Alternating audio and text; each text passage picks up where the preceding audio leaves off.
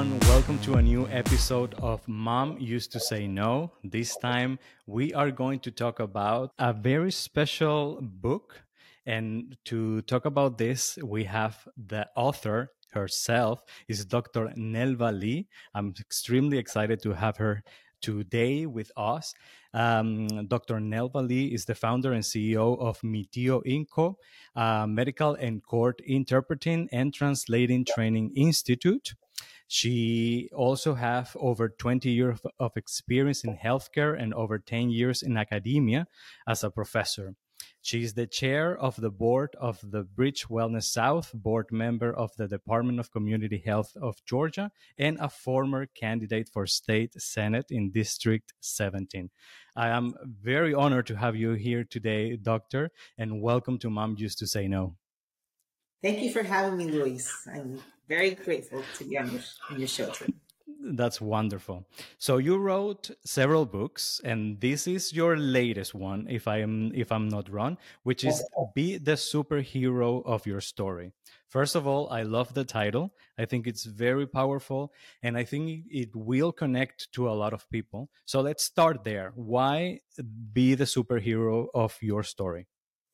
So I mentioned a little bit of it in my bio. I have two boys. My husband and I, we've been married for 23 years in August, and um, we have two boys, and we love watching superheroes movies, right? The, all the Marvel movies, you know, some DC hmm. comic movies. Um, but it's something about superheroes that inspire us, right? To to be more and to do more. And everyone always goes, you know, what's your um, you know, what's your character? What's your favorite character? And, and, and mm. if you could choose to be a superhero, who would you be? Um, but honestly, I feel that we all have the potential to be the superhero of our own story. We all are the main protagonists of our own story, whether or not you choose to be or not. exactly. Ideally, you have to be the protagonist and and i think you realize uh, if you are self-aware and you have the possibility the education and the personality to self-reflect you realize when you're not being the protagonist of your own story. Correct. what was the target audience that you have in mind for this book? Uh, honestly i my heart breaks for the youth today.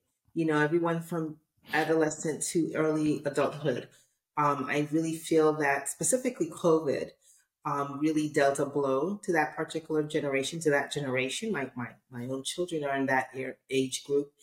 Um, and I'm hearing so many stories of anxiety and depression and how the suicide rates have just skyrocketed, um, especially since COVID because of all the isolation. And I just felt that this book would speak specifically to that to that group, that segment.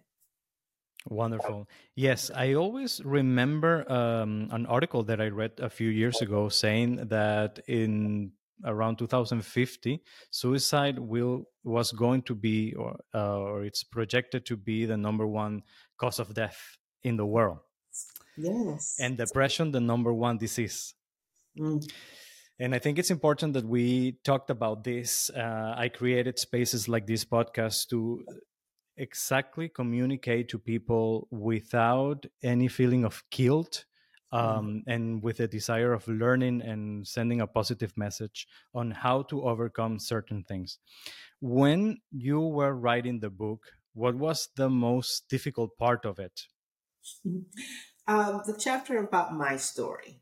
Hmm. Um, it's always hard when I share with anyone, really, the difficulties that I had um, in my childhood and in my early adolescence. I, I personally dealt with depression and PTSD. So whenever I share that story, people see my, my bio and they, they see this person that's very accomplished and they don't, they don't anticipate hearing the story and the struggles that I, that I went through. Um, so whenever I share it, I just feel a little bit exposed, if you will, Luis, yes. um, and vulnerable. Uh, but at the same time, if I don't share that story, how can you really relate to the message that I'm letting everyone know that you can get out of that? You're not doomed to be anxious or depressed all of your life. yes, everybody, most people will go through a season of sadness and even a, a season of depression. Mental health touches every life, every socioeconomic, you know, group. Uh, there's no one that's immune to it, whether you are super successful or not. Um, unfortunately, everyone does not have a roadmap to get out of that, you know. And so this is, I'm hoping this book is just that a roadmap to not only get out of depression, but also to find some purpose for your life. Um, and so, yes, that that chapter was definitely the hardest one to write. Yes, I can imagine. And I go through it myself, for example, with a podcast where you are informing people about things, you're interviewing people. And in order to get from others the um, deepest tr- their truth their deepest truth you also have to share yours and you also have to be willing to be vulnerable this is something that i have been working on for the past two years consciously because i realize that i'm personally i cannot speak for everybody of course but you learn or i learn to just disguise whatever wrong thoughts i had because people are not supposed to know that you're going through this because this is too intimate. Uh, people don't really want to um, connect to negative things. And I think it's the wrong approach. It's not about connecting to negative things, it's about broadening the um, empathy in the world. Exactly. It's about understanding that people go through struggles, that hopefully there are chapters and not their whole life. I, I completely, yes. I completely relate to this message uh, in your book because I think it's very important. When you talked about uh, this is one of the chapters of the book, crippled by circumstances. I hear so much. I even go through it myself that I feel sometimes trapped in my own circumstances, and I find change difficult to produce. Yeah. What is your advice or a little bit what you wrote on the book, but how can you send this little message to people? So oftentimes, whenever we are going through a really rough time, right? Tough time, rough time, uh, valley of the soul, whatever you want to label it as. Whenever we are going through a difficult period of, in our life, um, it's hard to see how we will ever have a brighter day. It, it just is. It's really hard in the middle of it to see how this is ever going to get better. You, you know, fill in the blank. It could be financial issues. It could be relational issues. It could be, you know, if you're a student, you know, how am I going to get along with my peers, my teachers? You know, if you're married, you know, my spouse, I hate my spouse, you know, or whatever it is. Oftentimes, when we're in the middle of it, we just cannot see how this is ever going to get better. And oftentimes, that circumstance that it becomes a weight on our shoulders and it just presses on presses us down. It cripples us. Literally, it just kind of like a, sh- you know, you can say it's a shackle. You know, it, it allows, it doesn't allow us to, um, to move forward. And I often say, you know, you have to have a, a higher view, like a higher perspective, you know, get out of that particular moment that you're in and look at it from a, from a higher view, a 10, 20 feet view, if you will, and try to see your life from a perspective of your 80 year old self, for, for hmm. instance, or your 50 year old self, if you're 20, you know, um, see, see it from a different perspective, you know, and that will give you a little bit of breathing room and it will allow you to realize, okay, uh, maybe if I do X, Y, Z, I can see how this can get a little bit better. And just having that little bit of a, of hope can help. Oftentimes, um, the circumstances removes our hope. And, and without hope, we can't move forward. And so, really and truly, is trying to grasp the hope in the situation. Um, and but for me, it always it's always helpful when I have a a twenty foot view of it rather than being right in the middle of it. Right. Mm-hmm. What kind of exercises have you applied to try to have this eagle view? Because sometimes right. it's easy to explain it and one can understand it, but how can you apply it? So I have a whole chapter at towards the end on on weapons, right? On weapons that you know the superhero can use. Um, the, and I use all of them. Uh, the ones that I use on a daily basis, uh, I will tell you, um, I start my day with meditation. Mm. And it's so important. Um, you know, it's become a very popular thing now. Um, but transcendental meditation, I think, helps immensely. Just really calming the mind and, and projecting what it is that you want out of your life. I believe that everyone has a purpose, right, for their life. And if once you discover that purpose, you have to hold on to that, no matter what what it's what's going on around you. And meditation really helps to, to really ease the mind and calm it down enough to, to people to focus on that future self that you see. Uh, prayer, it's different than meditation. Okay, hmm. meditation mm. is you calming the mind, but prayer is really speaking to a higher, higher, um, higher authority. Uh, and for me, you know, I'm a, I'm a Christian, so I speak to my higher authority, but it can vary from from every, everyone.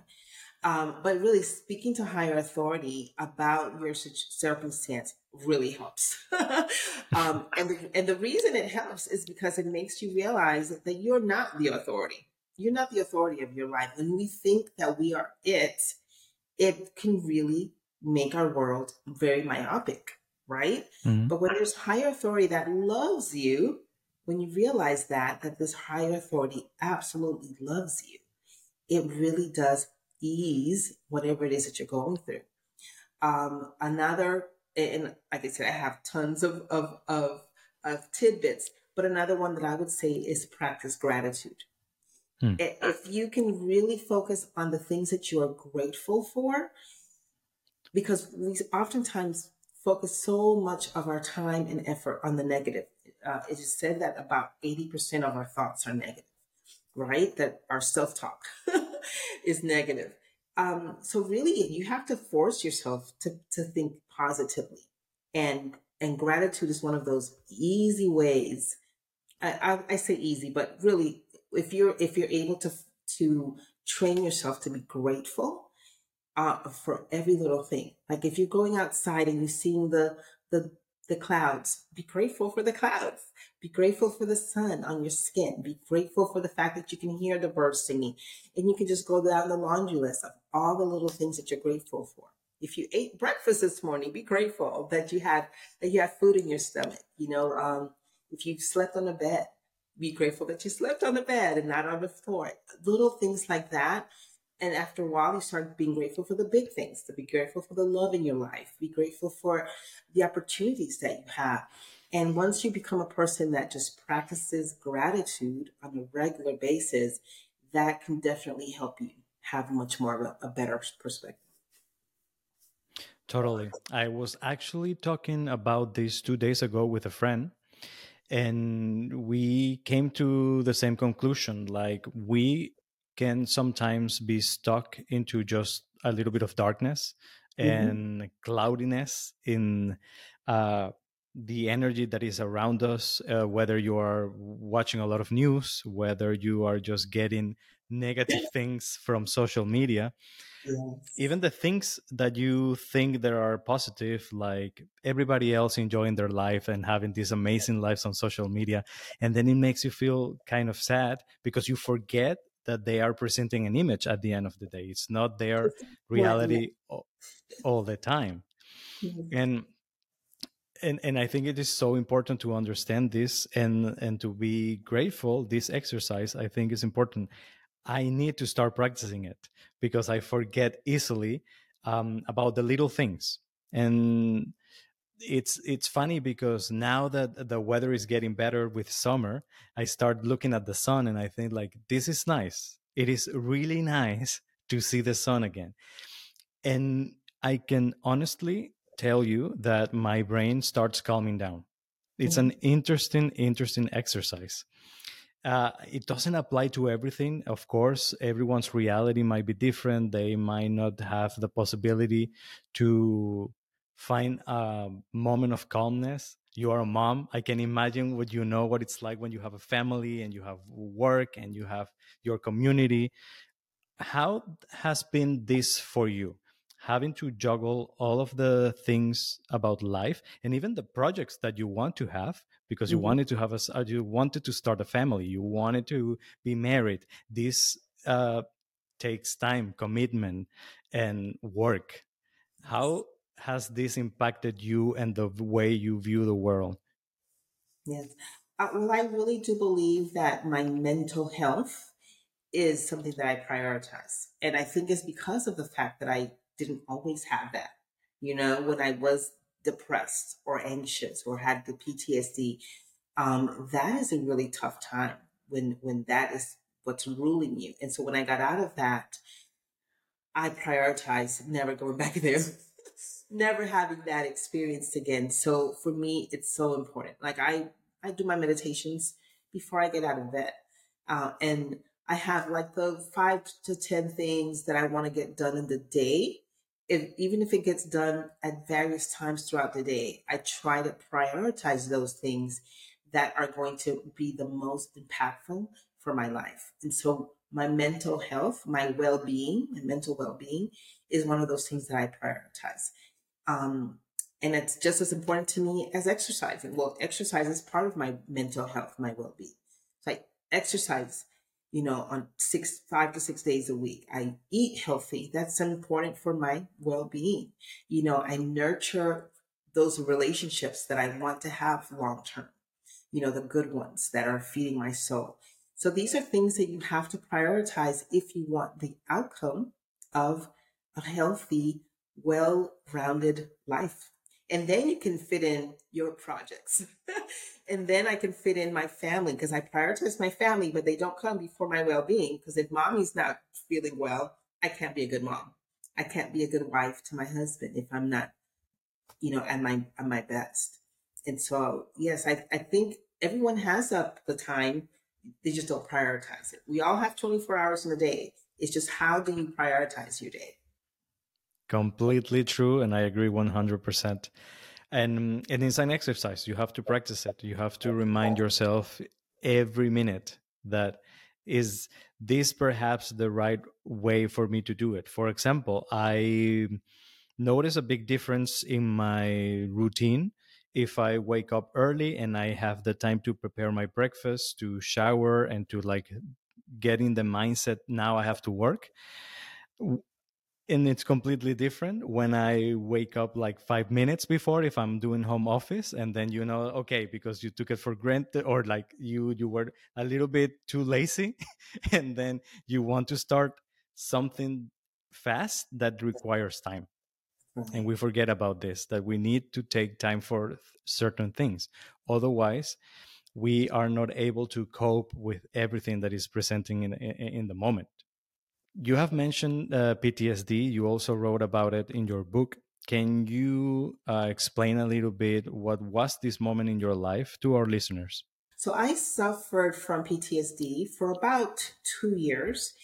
Um, and it was because of the memories of being sexually abused. Um, and so I write about it in my book. Um, and it's documented that sexual abuse, um, especially if it's from a close family member, can cause those feelings of PTSD in a lot of people. Um, and it crippled me. It really did, Luis. Um, I felt as though I just could not, um, A, forgive the person. I could not, I felt very much betrayed in addition to uh, feeling a, a, loss of self worth. Um, but I also, every time the memories would come, it was a physical reaction. And so that's what PTSD is because it's very similar to what soldiers, you know, when they come back from war, it's just like a physical reaction. The body actually reacts as though it was still in the middle of that, you know, of that scene, if you will. And so I, I went to therapy um, and I explained my situation to the therapist and they, you know, they, she explained, oh, this is PTSD, uh, post-traumatic stress disorder. Um, and she gave me hope. She said, "Do you know, you can remove the pain from the memory. At that time, I didn't even know that was possible. I said, really? and she gave me some tools uh, to do. And we, we practiced certain, certain things. Uh, REM is one of them. Um, and it's like tapping or uh, your finger moving really quickly while you're explaining that very painful circumstance, and it literally like decouples, like ex- you know, extricates the the pain memory, the pain from the memory. And so it's not like a lobotomy. It's not like she gave me amnesia, but she did give me an opportunity to be able to see this um, this painful memory without it being something that my body reacted to and without me even feeling as though it was the worst thing in the world. And then it allowed me to also realize that maybe this happened for a reason. And I talk about that in my book a lot is because oftentimes it's the way that we label things that causes this, causes the pain. And we label them based on how society labels it. So if someone's raped or if there's a war or whatever, um, you lose your house. Those are bad things, right? right? Well, what if, well, what if they're good things? You know, I know it sounds crazy, but what if they're meant for something good for you down the road? You know, what if they they happened for something better? And one of my favorite verses in, in scripture uh, that I, I hold on to very dearly is the one in Romans 8:28 says all things work together for good to those who love God and are called according to his purpose. And all things is all. Not good things, not just bad things, all things, good things and bad. And so if everything, whether it's good, quote unquote, or bad, quote unquote, is for my good, then I need to stop labeling things as good or bad. And I just need to accept that when something comes into my life, even if it's painful in the moment, it's going to work out for something better. So I'm always now, now I'm, I've gotten to the point where when something quote unquote negative, I say quote because it, it doesn't have to be negative. I can I don't have to mm. label it as negative. But if if it's painful in the moment, I'm instantly going, okay, what is the lesson here and how is this going to be for my good? I know it's going to be for my good eventually. Maybe it's for my good in five minutes, five, you know, five months or five years. So I, I'm always looking now for the good in it. And, um, and it helps us to, to decouple the pain from the, from the experience even at the time. And then, and that I believe is, is really the core message of this book is that don't label things as negative just because the world labels it as negative. See the see the opportunity in it. Every single problem is really an opportunity in disguise. This is very powerful things because um, you're completely right. Um, we are used to think that everything that happens uh, to other people can happen to us, and it can, but it doesn't mean that it's going to be necessarily negative for us. Let's uh, talk about covid again. So many people lost their businesses during covid but some others started new ones successful ones yes. like even the pandemic meant like a positive change. How many people changed their jobs? And i'm pretty sure a lot of them are happy with that. And that was exactly the point that allowed them to make that decision that otherwise they would have made. Exactly. Exactly. You're, you're getting it. That's exactly For you, what was the breaking point of accepting, okay, I really need to seek for help? Well, I was very fortunate. Um, as I was going through college, I worked my way through college. I was very fortunate in that because I had to pay my own way, I was always looking for ways to make more money. And so I was fortunate in that I, I started working as a nurse's assistant because I wanted to be a nurse. Uh, but then I was told, hey, if you want to make more money, you can work at the um, the psych hospital, the state ho- hospital, um, and because they needed a lot of help at the time. And I thought, why not? You know, because of my experience as a nursing home assistant, and being in the mental health arena, even though I was a worker, it exposed me to a lot of the different tools that I needed. And so I was able to kind of come around, come, up, come by those tools kind of a roundabout way. Um, and I remember a lot of my coworkers, when I would tell them little things about my childhood, they would say, Nelva, you probably could really benefit from therapy. And I kept putting it off, honestly, mm-hmm. for like one to two years. Um, and and then I would have really these relationships that would just end in these beautiful explosions. and I thought, okay, I probably need to to find out what's going on that's causing me not to be able to have really good relationships. Um, and I knew it had something to do with my childhood. I knew it did. I knew there was a correlation there. And so, yeah, I would say that um, just being fortunate enough to being in the mental health world and having loving people just encouraged me to get to get help for myself. And I'm so grateful that I did. You know, you don't have to, people think that they have to be in therapy for years and years and years. That's not true. If you go with the understanding that this person could really help me maybe think about things differently, um, it really a few months and you probably they give you the, the tools necessary and you're and you're fine but it's worth it because these people these professionals really do have a lot of really great tools to provide you. Whereas your family members you might be sharing these things with your family members or your friends and they don't have the tools to help you um, so yes i would i definitely would encourage that Yes, exactly. And we put so much pressure on ourselves first that we have to find the answers to everything, that we have to take control of our life, which is true to a certain degree. We are responsible to how we define the things that have happened to us and how we move forward. But that doesn't mean that we are going to find all the answers in our head, because sometimes this can be a little trap and can be negative.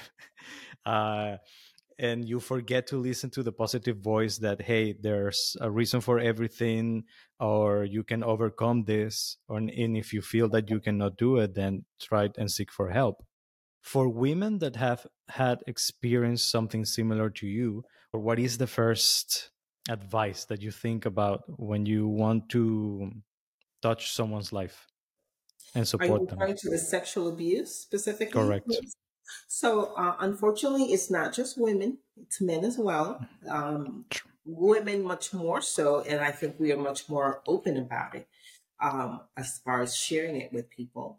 Um, but men have also been there's just as much sexual abuse from in men as well. Um, I would say the first step is to realize that you're not alone. Every the the number one trick uh, that we trick ourselves is thinking, I'm the only one this has ever happened to. and that amplifies the pain, honestly. When you think, you know, this is unfair, this only happened to me, or, or why did this happen to me? Um, it amplifies the pain to a level where it just, it's crippling. It really is. So, number one, unfortunately, sexual abuse especially in families, is very common. Unfortunately, it's very common. And unfortunately, it's common for people who have been sexually abused to then turn around and, abuse others. The reason they never got help for themselves. So if we're not getting help for ourselves, if we're not healing, we're only going to perpetrate, be perpetrators, whether it's sexual or in other ways, whether it's verbal abuse, physical abuse. So you have to heal yourself. It's not an option. it's not an option. If you're if you are in community with other people, you must be serious about healing whatever wounds you have. Because if you're going around with a big old wound, you're just going to hurt others. Hurt people, hurt people. So number one, take responsibility for the pain that you're going through and and seek help. Seek help. That you're completely right, Luis. We we think that we can you know, fix ourselves. Oftentimes, if you if you have a broken arm, do you really think that you could put that broken arm together yourself? Mm-hmm. No, you would go to the hospital. Same thing with mental health issues. You have to seek help from a professional. You have to. And it doesn't have to be forever. I think that the movies, the TV give us this, this idea that people are in therapy, and some people are. I'm not going to lie. Some people are in therapy for years and years. But it's been my opinion, it's been my experience that you don't have to do that. You really don't. You go in, you get the help that you need, especially if you're, if you're in a crisis. You get the help that you need and you're gone. And same with medication. I, I've never, thankfully, had had to take medication, but I've always been open to it.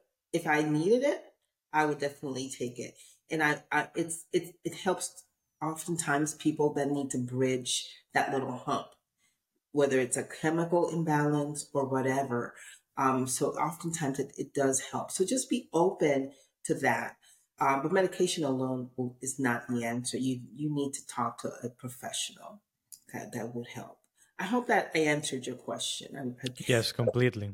Okay. And this connects it to another thing that you talked about in your book, and this and, and it's connected to heroes, which is superpowers. Yes. And superpowers, we sometimes often think that are the ability to fly or the ability to see the future. But I think it's much more grounded, and I would like you to explain it. Yes. so I would say that my challenges, the challenges that, that I went through, uh, and because I've overcome those challenges, I have a superpower. My grit is my superpower. My perseverance is my superpower. My my patience and um, and now my ability to help others that are going through similar things that I went through is my superpower. And everybody has a superpower. It may not be, like you said, flying or climbing climbing walls. Um, but those superpowers are pretty amazing. Wouldn't you, wouldn't you say the ability to go through any circumstance and not let it be, uh, allow it to bother you, kind of like being Teflon to a certain extent. So, um, and I believe everyone has a superpower. However, not all of our superpowers are honed, are, are strengthened. And it's only through the tough times that our superpowers are strengthened it's like it you have to have one to have the other. You you're not going to have to be able to reveal your true strength unless you have to use it. And you only use it in the tough times. When times are good, you don't need your superpower. Superman is not needed if the world is perfect and peaceful, right? Correct. And same with our superpowers. We need we only need our superpowers when we are in need of them. For ourselves initially, but eventually, you'll realize that these superpowers, once you've honed them and you strengthen them, they're now able to use to be used for others and to help others. And so, um, I, I go through in the book and really talk about the importance of the challenge. We, it's so important. You know, when you look it up, when you look at a, at a, at a butterfly, they're beautiful, right? They're colorful, they're beautiful, they're vibrant. Uh, but they at one point were a caterpillar and in a chrysalis, right? They have to go through that chrysalis experience to become the, the bird fly. If you were to cut a little hole in that chrysalis and go, oh, let's let's let him out before he goes through the full transformation, they actually will die. A butterfly needs that struggle, needs to be able to push through that chrysalis in order to be able to fly. And same with us, we need the challenge. We need it so don't despise a challenge. The challenge is there to make us stronger and to really develop and show the world our true strength. Completely agree with that. And when you reach a certain age, you you know that these moments or those moments in your life are really defining exactly who you are becoming and how yes. powerful you are. Yes. I think many people want to know, and I want to know Who's your favorite superhero? well, I have quite a few. I would say um, if I had to choose one, it would be Spider Man. Um, I, I Me too. Yes. Me too. It's my favorite. Yes, uh, but I, I love, like I said, I love all Marvel movies. Like we, we are the ones, we're like that family that as soon as it comes out, we go to see. Wonderful. So we, we absolutely love um, superhero stories because they're inspiring. You know, I talk about in the book how the villain, you know, they make us they make us want to fight, right? Whenever there's a villain in the movie, they make us uh, they bring out the superhero desire in us, right? Mm-hmm. Um, and our circumstances and our challenges, they're just like villains in our own life. Um, and they, they, they should inspire us to, to, to rise to the occasion and be courageous, just like all of our favorite superheroes. Personally, I am going through in this moment in my life through a tough situation, uh, specifically at work, mm-hmm. where I have allowed that someone else has uh, a lot of power in my head. Like mm-hmm. I have these fights inside my head with a person yeah. or with the circumstances. And I am currently going through the struggle of remembering that I need to make the separation. I really need to say, like, what are the facts and what are the fantasies that I'm creating about something. And then, and it's hard, it's difficult. It's very difficult to take away someone's power over you. And this is why the your book resonated with me as well and and this conversation um, because these are day-to-day struggles that sometimes we don't even realize that oh this is actually a problem. We are just used to the toxicity. Mm. And once you realize that these things are happening that the, there are certain behaviors there's an environment that it's not positive for your health for yourself etc then you start questioning things. And you either what i was going through or, or what i did at the beginning was just fighting and just going against it. And then this is not working because it, you're not changing anything or some people just escape and they mm-hmm. for example quit and they go away. And I had the fortune to have a partner that has always been open to have discussions with me about this situation. And we reached the point to understanding that I need to face this, otherwise, it can I can replicate it in another in another job. Mm-hmm. So this is the challenge. The challenge really is to understand that sometimes we do have to face our villains because they can pop out again in some in some near future. Yes, you have to face them head mm. on and take you know full responsibility. I I, I talk a lot about responsibility because we often think things are happening to us, um, but I love Tony Robbins. He always says things don't happen to you; they happen for you. So um, think about that. Um, and in this particular situation, uh, a good question to ask is what have I taught this person on how to how to treat me? Because we all everyone treats you how we have taught them to treat us, or they treat everybody that way. But you have to let them know uh, you might treat everyone else that way, but not me. mm-hmm. I'm the one person you're not going to treat that way. Um, so uh, you know you have to you have to identify the dynamic. Um, and you're you're completely right. Oftentimes we think the best way to cut that dynamic is to fight back.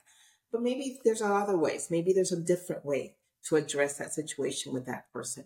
Um, so I would I would encourage you to to identify what what you can do better in your own responses to this person. Um, oftentimes, it's just really realizing our own worth that makes all the difference. And and you might you might think, oh, I'm a very I'm a very positive, confident person. But around some people, they don't see your worth, and you need to make them see your worth. Those are little keywords, I think, that when you hear them, you feel okay. And it's not going to change overnight, but they are there, and they this is like a seed that is growing. And the idea is that for you to understand your worth, and that if it's not appreciated, then you have to move on. If you cannot make them see it, then um, or perhaps you can change them mm-hmm. and they really can treat you different like you said yes. i'm curious about something and i think your book is the product of all your experience of course but you mentioned um, that you want to help people you are a very religious woman but you were also uh, i don't know if you're still navigating in politics like if you still want to work on that because I I worked. I was an intern in um in an embassy once, Okay. And I'm also a person that's very creative and that wants to help people.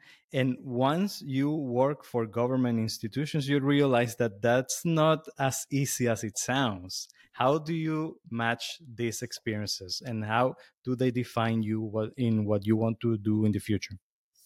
All right, so thanks for asking about that. Um, yes, I do believe that I do have a future in politics. I'm probably going to be um, running for a, a, major office in the next couple of years. Just kind of waiting for my for my youngest to to not need his mommy as much. priorities again. Um, you know, politics is always going to be there. Um, like you know, he's still in you know middle school, um, not quite in high school yet. So, um, uh, but yes, I do believe that all of my experiences will help me to become a much better um, statesman, politician, be able to um, to really um, connect better with my constituents. Um, politics is a very dang, you know, dirty, I would say, a dirty place to be. I, you know, when I did run for office, I met with a lot of politicians, and some of them were amazing people. You know, we, we always think that all politicians are horrible. No, no. Yeah. Uh, some of them are honestly amazing people that really want art are in politics for the right reason. You don't hear anything hmm. about those. You only hear about the guy, the, the wrong, you know, bad people.